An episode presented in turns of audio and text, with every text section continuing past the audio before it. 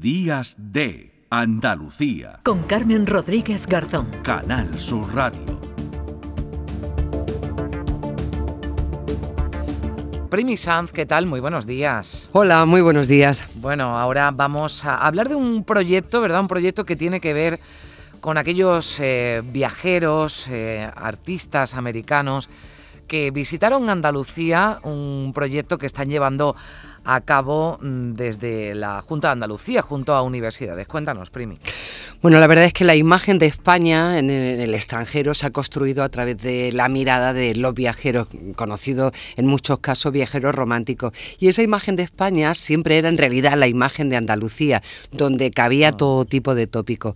Lo gracioso, lo interesante, a mí me parece fundamental de este proyecto que se, se ha hecho realidad en un libro es que mira eh, a España, sobre todo a Andalucía, desde la perspectiva, en este caso, de los viajeros americanos, con esa ah. vinculación que hay, Carmen, con el idioma, con la cultura común. ¿Cómo nos veían en realidad? Bueno, es un proyecto donde, como tú decías, han participado universidades andaluzas, la de Almería, la de Jaén, la de Sevilla, la de Granada ah. y también algunas universidades latinoamericanas de México, de Buenos Aires, de Colombia, de Perú, de Cuba, de Argentina, en ah. fin, que ha participado muchísima gente. Si te parece, vamos a saludar a Yolanda Watch, que ah. junto con Rafael Pérez Guzmán es quien ha coordinado todo este proyecto. Un proyecto que, como te digo, se ha hecho realidad en un libro, pero que han pasado muchísimas cosas más. Buenos días, Yolanda. Hola, Yolanda. Bueno, Buenos días, buenos días Carmen, buenos días Primi, un placer escucharos y un placer estar en el programa y contaros un poquito sobre, sobre el proyecto y el libro y la continuidad. Claro, bueno, pues eh, vamos a hablar de, de, todo ello, ¿no? De esa eh, imagen, ¿no? De esas aportaciones que hicieron esos viajeros, ¿no? Sobre la Andalucía del siglo XIX-XX. ¿Qué, imagen tenían de nosotros? ¿Cómo nos veían, Yolanda? Pues mira, en, en, nuestro, en nuestro proyecto y en nuestra obra lo que buscábamos precisamente también era dar más abertura a la imagen que, se había dado desde sobre Andalucía. Mm. Eh, fundamentalmente se había estudiado la mirada anglosajona y, esa también la hemos, la hemos incluido, pero le hemos dado un nuevo enfoque y ese enfoque ahora lo dan las mujeres, que era una parte también pues que bueno por nuestra historiografía tradicional siempre ha estado eh, desatendida. De hecho, en este sentido, pues quiero, quiero eh, resaltar el trabajo fundamentalmente de Blasina Cantizano de la Universidad de Almería, que con un texto liberal, esculta y aventurera, pues nos habla de las viajeras norteamericanas a Andalucía.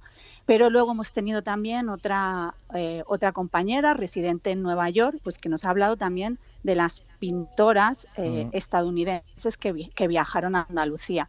Insisto que eran temas ya tratados, pero que le hemos dado en este libro, en este proyecto, un nuevo enfoque. Y bueno, la verdadera aportación, o creo que, el rumbo también que queríamos tomar en este proyecto era la visión latinoamericana, porque bueno, mm. habíamos hecho ya algunos proyectos concretos sobre la influencia, por ejemplo, de toda la arquitectura andalusí en, la América Latina, de hecho de eso también eh, publicamos un, libro. Habíamos hecho algunos trabajos parciales también sobre la, la visión de los viajeros latinoamericanos, pero en este, en este trabajo hemos querido ampliar ampliar, miradas y por eso también, bueno, incorporar pues a investigadores no solo de, España, sino también de, América, pues con países como Colombia, Argentina mm. eh, o México, con, con, la influencia también que tuvieron sobre, sobre nuestra propia identidad. Contáis en este proyecto, Yolanda, que hay algo muy interesante, por qué vienen estos viajeros a Andalucía, sobre todo por dos hitos que sucedieron a finales del 19, principios del 20, que fue aquella exposición iberoamericana del 29 en Sevilla o la anterior, la del cuarto centenario del descubrimiento. Y luego porque también había relaciones, mm, digamos, académicas, ¿no? Entre un lado y otro del océano. Eh, sí, eh, sobre todo a partir del centenario de la, la, celebración del primer centenario de las independencias, estas relaciones culturales entre España y fundamentalmente Iberoamérica se vuelven a, consolidar de una manera fuerte. Y bueno, no solo estos dos hitos que marcan un poco un momento importante de llegada de artistas de Latinoamérica, sino también, por ejemplo, en las primeras décadas del siglo XX, la formación de muchos artistas artistas de origen latinoamericano que vienen a España a formarse a la Academia de San Fernando y que aprovecharán también pues para recorrer eh, nuestro país y fundamentalmente para visitar eh, Andalucía.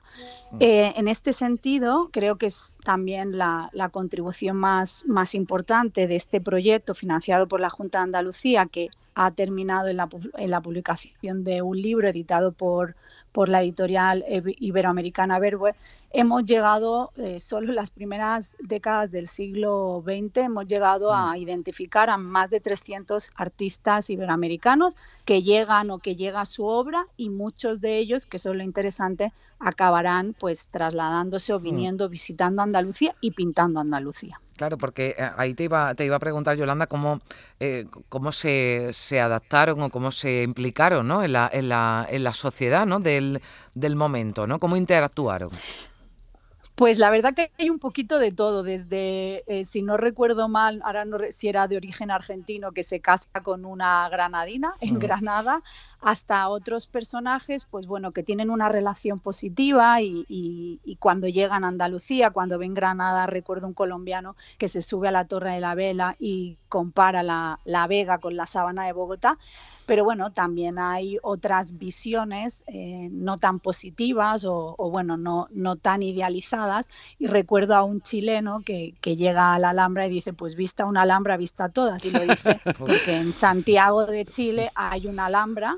Entonces, pues bueno, dice, ya he visto la mía, pues vista una, vista todas, ¿no? Entonces, bueno, también es curioso sobre todo porque la relación que establecen los iberoamericanos eh, con Andalucía y con España es diferente a la relación que, por ejemplo, pueden tener los, los viajeros estadounidenses. Y es un poco aquí donde queremos poner el foco de, atención. Mm. Hablabas de, los artistas que llegaron y creo que acabáis de descubrir que también estuvo por aquí Diego Rivera, el gran muralista mexicano. Pues sí, porque bueno, este proyecto que nos financió la Junta de Andalucía es un proyecto que se, que se materializó solo en dos años y que acabamos, bueno, que el libro este de Iberoamericana ha sido como Em, el libro en el que hemos eh, publicado los resultados más importantes y decidimos, puesto que se nos abrieron muchas puertas de investigación, decidimos continuar con el proyecto, ahora solo enfocado a la construcción de la imagen de Andalucía a través de eh, la mirada latinoamericana.